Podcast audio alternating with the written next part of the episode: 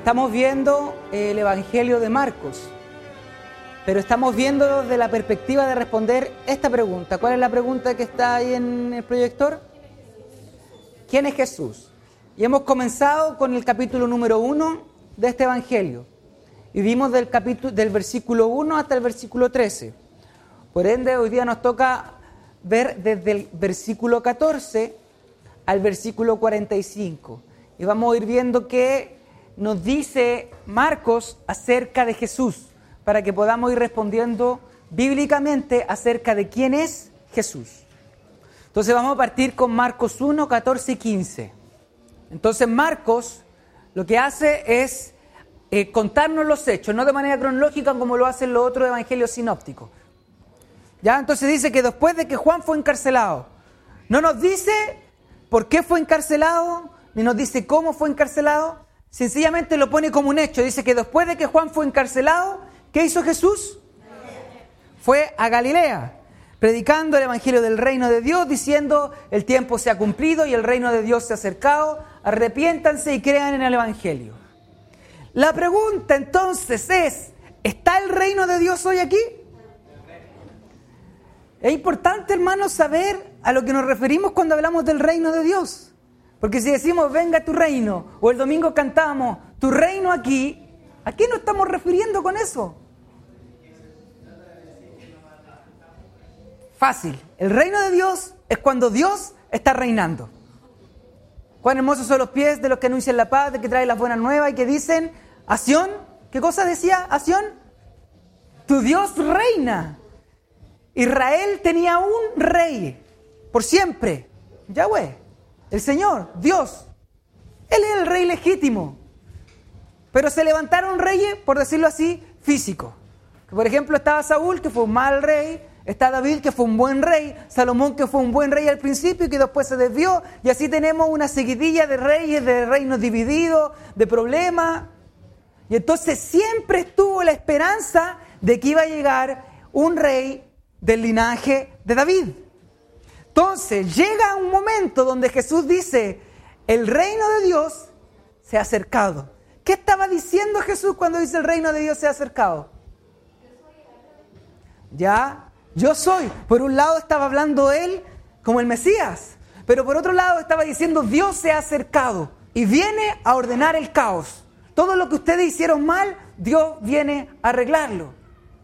Pero ya no era un rey al estilo político, que viniera a luchar contra los filisteos, o que viniera a luchar contra Babilonia, o que viniera a luchar contra los otros pueblos paganos, sino que era un rey y un reino que venía a luchar contra qué reino? El reino de las tinieblas. En la enseñanza de Jesús, este reinado tiene una doble manifestación. Es la victoria de Jesucristo sobre Satanás. Ese es el reino de Dios. Jesucristo venciendo sobre Satanás. El reino de Dios se ha acercado. Por eso es que se van los demonios. Por eso es que las enfermedades son sanadas. Porque Dios se acerca para reinar. Y Dios está reinando. Y ya hay una manifestación. ¿Dónde? Cuando Jesucristo vence a Satanás y vence a la muerte. Estamos en una doble manifestación. Estamos en un ya, pero todavía no. Y la consumación del reino es cuando Jesucristo venga. ¿Por qué? Porque Satanás fue vencido o no. Sí, fue vencido, pero será destruido. Entonces, por eso dice, la enseñanza de Jesús, el reino de Dios tiene una doble manifestación. Doble manifestación. Un ya, es decir, la victoria de Jesucristo sobre Satanás, y un todavía no, la destrucción final de este de parte de Dios. ¿Y qué dice? El tiempo se ha cumplido todo aquello que se profetizaba, todo aquello que se decía, las promesas de Dios ahora se están cumpliendo. El reino de Dios se ha acercado. Por lo tanto, ¿qué tenía que pasar? Arrepiéntanse y crean en el Evangelio. Y si el reino de Dios se ha acercado y el Mesías ha llegado, entonces todos deben someterse a este rey. Entonces vimos que delante, después de que Juan fue arrestado, Jesús fue a predicar a Galilea. Y cuando caminaba por al lado del mar de Galilea, se encuentra con estos pescadores. ¿Y quién eran estos pescadores? Simón, Andrés, Jacobo y Juan. Los primeros discípulos llamados eran Simón y Andrés, quienes eran hermanos entre ellos. Y tenemos a Juan y Jacobo, que también eran hermanos. ¿Y qué diferencia tenía Simón y Andrés con Jacobo y Juan? Es muy probable que Simón y Andrés no hayan tenido tanto recurso económico como lo tenía Jacobo y Juan. Que además Jacobo y Juan, ¿qué tenía? Empleado, tenía jornalero. Ahora, ¿qué les dice Jesús? Seguidme y yo haré que sean pescadores de hombres. Hombres que tenían qué cosa que pasar con ellos. Tenían que morir. ¿Para qué? Para volver a nacer.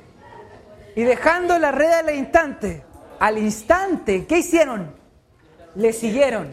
Ahora es interesante esto porque cuando usted ve los profetas del Antiguo Testamento, los profetas del Antiguo Testamento apuntan a Dios. Vuélvanse a Dios, vuélvanse al pacto, vuélvanse a la ley, vuélvanse a sus mandatos. Sigan eso. Pero Jesús, ¿a quién estaba apuntando? A sí mismo. Síganme a mí. Aún en los tiempos de Jesús, los rabinos apuntaban a la Torá. Sigan esto, sigan estas instrucciones. Pero Jesús se apuntaba a sí mismo. Síganme a mí. Entonces, yendo un poco más adelante, vio a Jacobo, el hijo de Zebedeo, y a su hermano Juan, los cuales también estaban en la barca remendando redes. Al instante los llamó y ellos dejaron a quién? A su padre, a su barca y a los jornaleros y se fueron con quién? Con Jesús. Ahora es interesante darse cuenta, como lo decía Mario al principio, que Jesús está llamando. No es un profeta solitario, no es como Juan el Bautista que se va al desierto solo. No, él está, él está estableciendo una comunidad. Jesús está llamando personas para que lo sigan. Él quiere formar una comunidad. Entraron en Capernaum. ¿Quiénes entraron? Jesús más los cuatro. Y enseguida, ¿en qué día?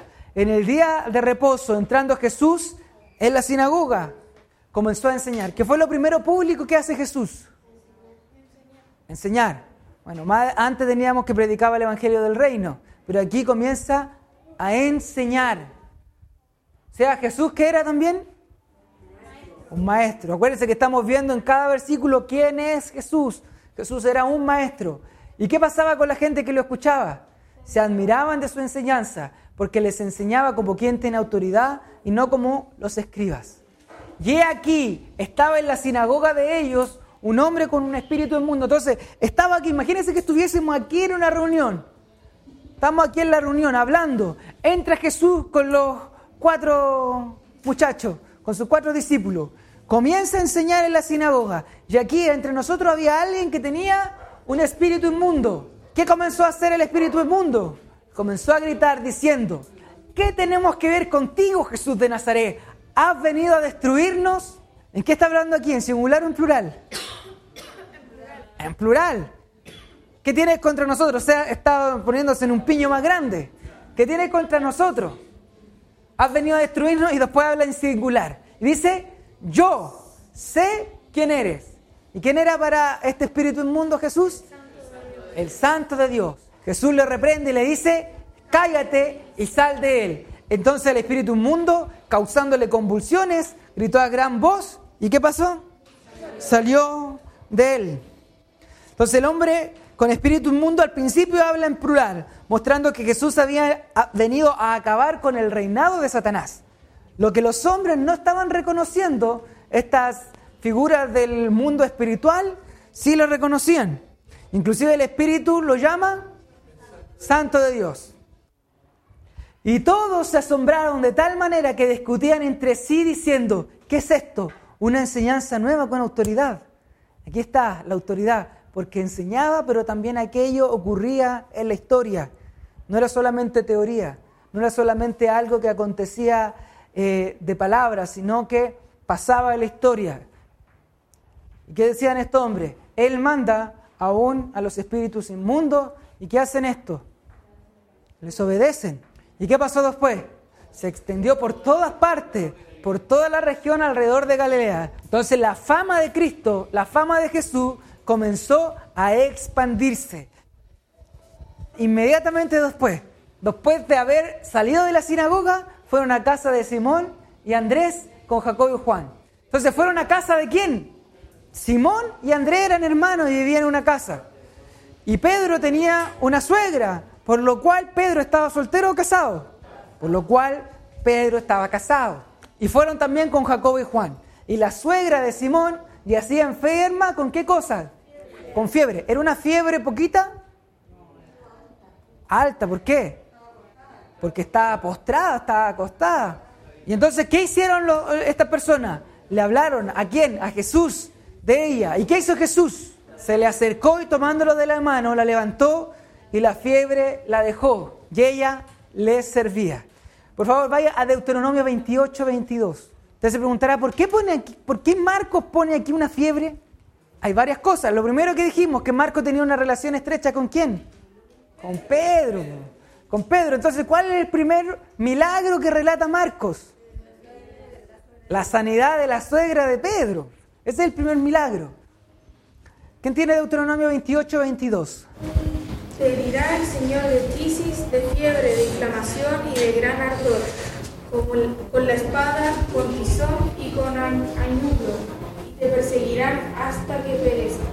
Para los judíos, la fiebre era un castigo de Dios. Una mujer o una persona que tuviera fiebre era un castigo de Dios porque Dios había prometido que a los que no cumplieran sus mandamientos, a los que no hicieran su voluntad, a los que no se sometieran a sus mandamientos y a sus preceptos, una de las cosas que le iba a acontecer dentro de toda una lista que hay ahí en Deuteronomio 28, una de esas era fiebre. Entonces no es sencillamente que está poniendo una fiebre porque, ah, no, porque estaba viendo aquí que Jesús tenía la autoridad para sacar el juicio de Dios. Pero dice que cuando llegó la noche, ¿se recuerdan qué día era?